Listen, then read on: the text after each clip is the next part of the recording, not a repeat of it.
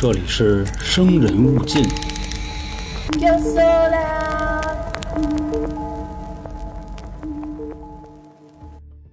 一提到性骚扰、猥亵、强奸这种字眼儿，女孩子们应该都会挺害怕的。毕竟这种事儿啊，在世界各地每时每刻都在发生。也有数据表明啊，有大约百分之二十的女性在成长的过程中都经历过不同程度的猥亵，有的人呢还会带着这个心灵的创伤过一辈子。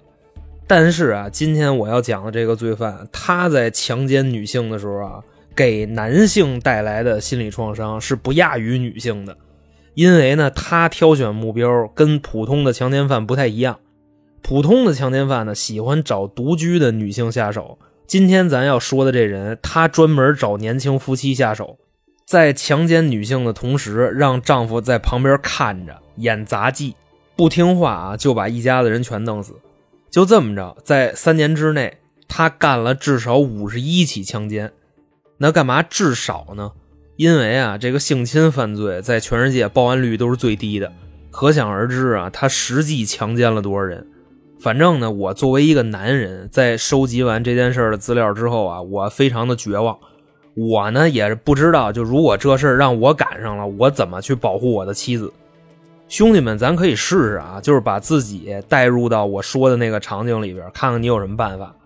我们要对抗的这个人，首先说他溜门撬锁的手艺绝对顶级，恨不得拎根韭菜就能把你们家门捅开，拿一包方便面能开一小区。其次呢，他的枪法很厉害，就你在背后啊拿枪瞄准他的时候，他能瞬间转身开枪，并且命中你。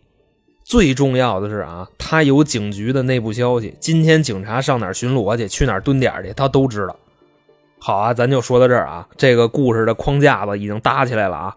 下边请大家跟我回到一九七四年，看看在当年啊美国的加州发生的这些烂事儿。欢迎各位来到春点为您带来的《生人勿近》，我是咱们的杀人放火讲解员老杭。今天的这个事儿啊，咱们要从一九七四年的一个晚上说起。那天啊，三月十九号，在美国的加州一个叫维塞利亚的地方，原本呢这是一个平静的夜晚，结果到了第二天早上，有一家人发现自己家被偷了。那他丢了什么东西呢？不是特别多，就五十美金。你要是按照这个通货膨胀率算啊，七几年五十美金到今天差不多是三百。那这哥们呢也是挺喜欢较劲的，丢五十美金上警局报案去了，就跟警察说啊，说那个我丢那五十块钱次要的，主要呢是这个贼把我存钱罐给我碎了，我那个小猪猪的存钱罐啊还特别好看，他给我砸了。警察一听呢，说那你睡挺瓷实啊，给你那罐碎了你都没听见。说那你就回去等信儿去吧，我们有消息第一时间通知你。说完就散了。那这件事发生之后呢，各位记住这个时间点啊，一九七四年三月份。从现在开始啊，加州维塞利亚的这个盗窃案就越来越多了。但是呢，就随着这个报案人反映的情况啊，当地的这个警方慢慢就发现这事儿好像不太对，就说这小偷啊好像是挺梗的，不像是那种单纯的求财。更像是啊，满足自己某种特殊的癖好，因为呢，就是很多人来报案啊，都会跟警察说，说没丢多少钱，丢的都是一些奇奇怪怪的东西，比如说啊，丢的都是什么呢？家里的那个纸币啊，那些个大票，一百的、五十的，这都不丢，丢的全是钢镚儿。还有的人说呢，自己家里边啊，都丢什么呀？那个扣子，就是衣服上领上那扣子，孩子上学得的小红花。自己当兵的时候得过的奖章、勋章，这些东西都丢了。警察呢一分析说，丢的这些玩意儿，对吧，也不值什么钱，估计啊就应该是谁在恶作剧。所以当时呢，即便是有很多报案的啊，他们也没太当回事儿。那后来呢，再接到这个报案啊，慢慢就发现这小偷的作案手法升级了，变成什么了呢？不光是在人家偷东西啊，就现在已经开始毁东西了。比方说啊，有一家人就报案来了，说呢，昨天晚上啊丢了一双骑摩托车的手套，又丢了一盒子弹。但是呢，这个小偷啊不光偷东西，还跟我们家霍霍来着，把我们家啊那个牛奶都给倒了，番茄酱呢都给我甩墙上了，最后呢还把我们家那全家福照片给我撕了。警察呢一听说这有点意思呀，就问那报案的啊，说你是不是得罪谁了？那报案的就说说我没有啊，真不知道就是谁这么回我，大概就这么个意思。等过几天呢，又来一报案的，这个人啊是他们当地一小姑娘，长得也挺好看的，平时呢也特别本分，自己一个人住。他呢在这个镇上啊，绝对是没有仇人的，因为那会儿呢，就是说这个雄竞男和雌竞女啊都没有，这小姑娘本本分分的，没人跟她较劲，他也来报案来了。说呢，就是在头天晚上自己睡觉睡好好的，结果第二天一睁眼，那屋里让人给翻的已经不像样了。家里边啊，所有的现金都被掏出来了，但是呢，没拿走，摆他们家客厅那桌上了。丢什么东西了呢？几张邮票，一个耳环。同时说啊，这个盗窃犯啊，好死不死的，把自己的内衣、裤衩、袜子，尤其是那个丝袜啊，都被这小偷给撕了。扔的他们家满处都是，还有呢，就是卫生间那化妆品、擦脸油什么的，也都被这小偷给挤了，口红什么的也都给撅了。反正啊，简短截说，自打这个小偷出现开始，有的时候呢一宿啊偷一家，有的时候一宿偷好几家，最要命的时候啊一宿偷十几家。那当地警方呢也不知道是谁，一点破案头绪没有，说你妈这人有病吧。直到一年多之后啊，一九七五年九月十一号，这个人呢在偷了一百多家之后啊，终于露面了。那天怎么回事呢？说啊，有一个教授，这个教授叫克劳德，这贼啊跑他们家去了。其实呢，就是在来之前啊，已经都踩好点了。应该呢，就是这一年多啊，警察也没逮着他。然后呢，这个犯罪就升级了，从偷东西到毁东西。现在啊，已经升级到准备玩强奸了。当时在人家的时候啊，给人家闺女从屋里给薅出来了，拿刀啊就顶脖子上了，就是别别动啊，也别喊，要不就弄死你。这姑娘呢挺梗，在屋里的时候啊，就是先答应他了，没喊。结果呢，一出家里大门，站院子里开始喊。当时呢，这个女孩就琢磨啊，说在家里喊，只有我的父母能听见；那站院里喊呢，邻居们都能听见。结果这么一喊，女孩的父亲在家里边确实听见了。那这位教授呢，直接从屋里就冲出来了，看见自己闺女啊，让人拿刀顶着呢。同时呢，这人的脸上戴了一个那个滑雪的面罩，就等于蒙着面呢。那对面那个贼呢，就说：“你别过来啊，你过来我杀了他。”父亲呢特别猛，估计啊，他就是觉着要是让这个小偷把人带走，那就凶多吉少了，索性啊自己直接上去了。那这小偷呢？一看说过来了，刀直接就扔地上了，一手啊薅着闺女那头发也不脖子了，另外一手顺兜把枪摸出来了，照着这个教授身上啊，当当就两枪，教授就被打躺下了。不过啊，当时没死，教授呢忍着钻心的疼啊，爬回屋里边去了，估计啊就是找枪去了。但是呢，还没等找着呢，教授死屋里了。那在这个院子里边，女儿看见爸爸中枪了，喊的就更厉害了，一边啊呼救，一边的骂街。小偷呢，在当时也是气急败坏了，因为这个枪响了，动静挺大的，拿着那枪托子啊就咚咚咚照这个女孩脑门上砸了好几下，把人打躺下之后呢，又照脸上又噼啪就踹了好几脚，然后跑了。这个啊，就是在他们镇上这小偷所谓第一次露面。那也是因为出了命案了啊，当地警方就急了，悬赏了四千美金找这人。四千美金啊，在当时合差不多今天两万多，也就十四万人民币吧，差不多这么一情况。那后来呢，女儿啊，根据自己的记忆给警方呢描述了一下这个罪犯大概的一身材、体貌特征，只不过呢，他可能说的也不太清楚。或者呢，就是模拟画像师那手有点潮，那张画像啊，反正画出来根本没法用。那时间呢，过了三个月，在一九七五年的十二月十二号晚上的时候啊，这个小偷在当地第二次露面。那天晚上呢，八点半，有一个年轻的警察啊，这哥们叫威廉，在社区里边啊，就那么巡逻。走着走着啊，就碰上一蒙面人，自己呢一分析说：“哟呵，这回到了我立功表现的时刻了。”把枪啊从兜里掏出来了，瞄好了，又把那个手电拿出来了，直接往那一照，这贼也站那儿了。警察呢就喊说：“别动啊，我可拿着枪呢，把你脸上那头套子给我摘下来，让我看看你长什么模样。对面的那小偷啊，先是往后边瞥了一眼，他没敢大动啊，就是稍微的转了一下脑袋，因为你要是动作太大的话，这枪真就响了。当时啊，余光就看见啊，后边有人拿手电照着自己呢，外加上啊，人说警察有枪，所以他呢，慢慢的啊，用左手把自己脑袋上这面罩啊就往下摘。那摘到差不多一半的时候呢，这贼啊，他右手可没闲着，往兜里摸呢。而且啊，这个贼现在的姿势啊，算是侧面冲着警察，警察呢只能看见他的左手在撕面罩，根本看不见他右手干嘛呢。那眼看着啊，这个面罩已经摘下来一半了，警察的注意力全都在他脸上。那这小偷呢，从兜里啊就摸出把枪来，啪，照着警察脸上就是一枪。那当时啊，警察的那个姿势是什么样的呢？右手拿着手枪对着他。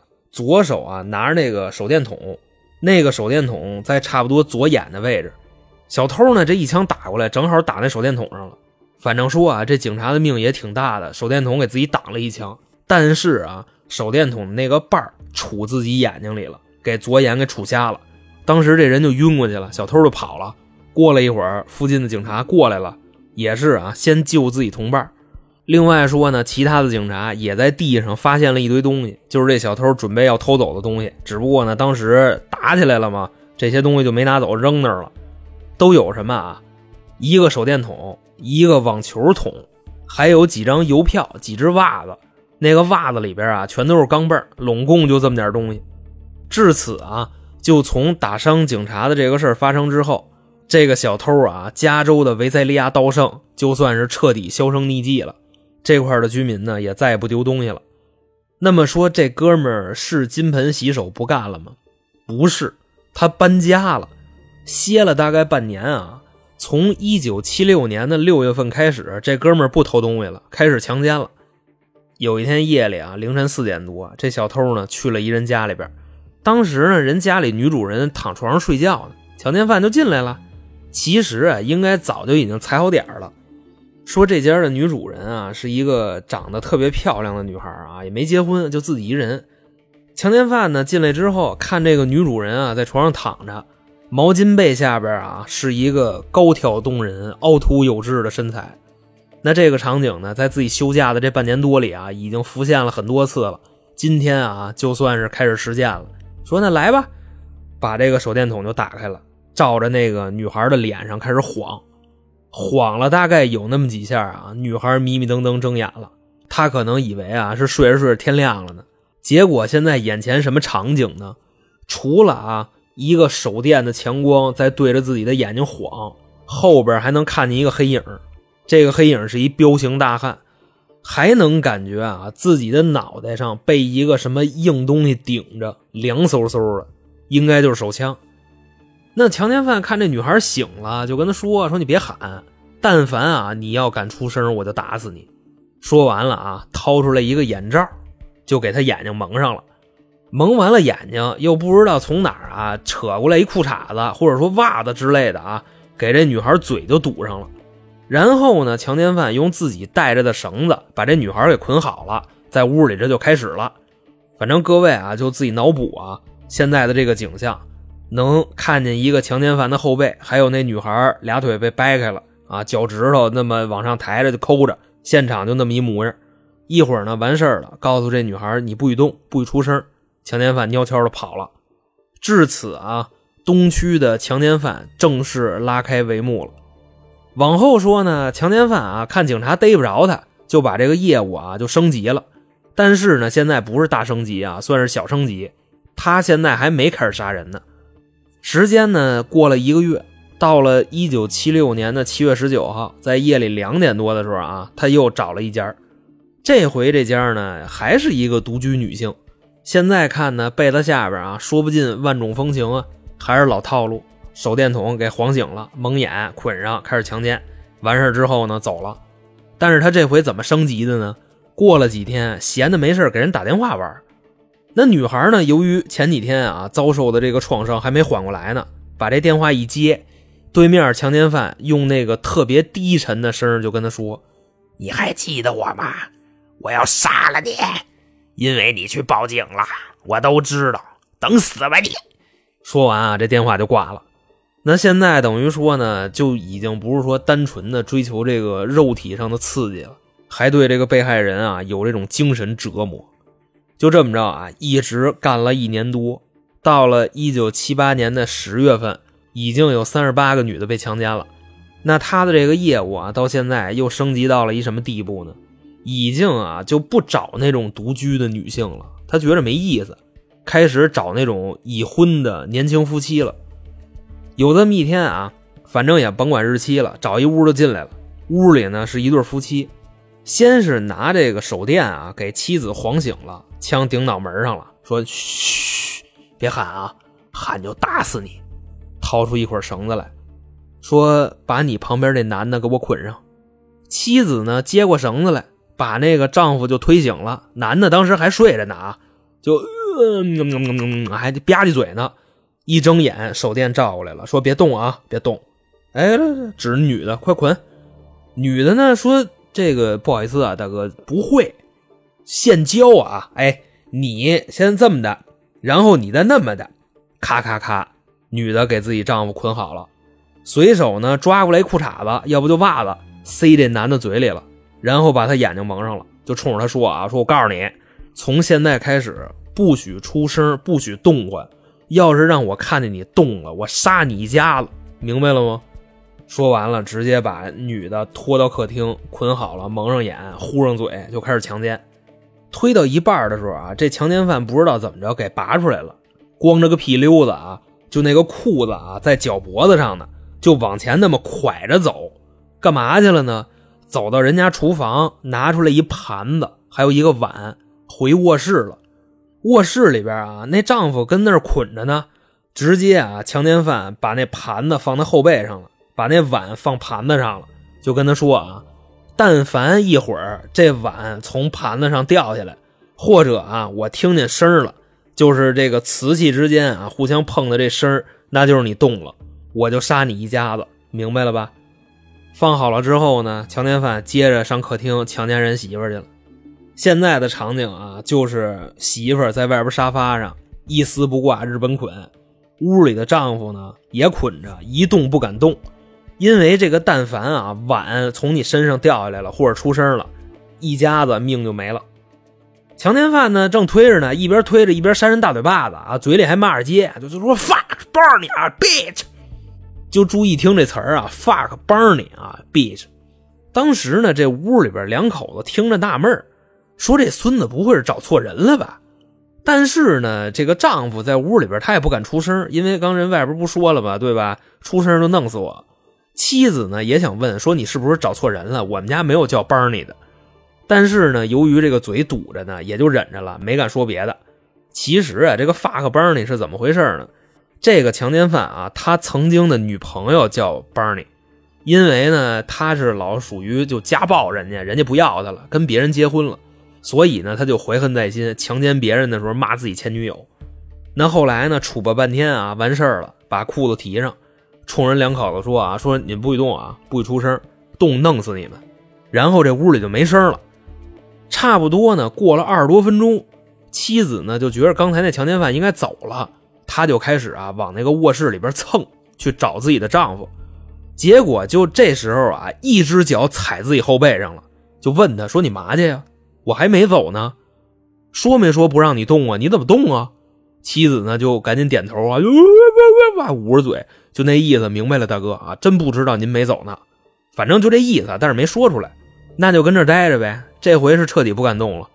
反正说啊，时间又过了一个多小时。妻子呢，试探性的动了一下，发现哎，没人理自个儿。又隔了差不多大概二十秒，轻轻的就出声了，那意思嘴堵着呢，就喊她老公，大概就是“老公”，就这么喊。结果啊，刚喊完，旁边出声了，喊谁呢？说没说不让出声啊？再出声打死你，知道吗？我还没走呢。那由于就这两回，后来啊，一宿人两口子没敢动，直到第二天早上天亮了。当时啊，那个眼睛蒙着，已经能隐约看点光了。那时间呢，已经七点了。那十月份的事儿嘛，所以两口子一分析，应该是走了。妻子呢，就慢慢往屋里蹭，发现没人管自个儿，那就走了呗。先是啊，给自己身上绳子解开，然后又给丈夫解开了。两个人呢，在屋里边抱头痛哭，然后就开始缓缓什么呢？身上都麻了，捆一宿不敢动换，缓了差不多得有四十多分钟。发现啊，这个强奸犯昨儿晚上在这屋里边干嘛呢？除了就那点事儿啊，还把他们昨天晚上那剩饭给吃了，还喝好几个啤酒。也不知道说这人什么时候走的，走的时候一点声都没有。那后来呢，又伤心又生气，报警了，把昨晚那些事儿都告诉警察了。反正就简短截说吧，从一九七六年年中开始，一直到一九七九年的七月份，这个人啊，在周围强奸了至少五十一个人。当然了啊，五十一这个数字只是接到的报案，肯定还有更多没报案的，警方那就不知道了。而且就现在来说啊，之前偷了那一百五十多家，现在又强奸了五十一个人，警方压根儿就不知道啊，这些事儿都是一个人干的。那么说呢，从这个一九七九年开始，东区强奸犯的这个称号又换了，换成什么了呢？暗夜魔王。反正基本上也都是换汤不换药，只不过现在就开始杀人了。十月一号那天还是老套路，准备强奸，但是这回啊，进屋的时候让屋里人两口子听见了，人家就顺窗户跑了，跑到院里边就开始喊。也是因为啊，就是这人犯案太多了，全美都在高度戒备，而且呢，很多人睡觉的时候都把枪藏枕头底下。那这次他就只能跑了。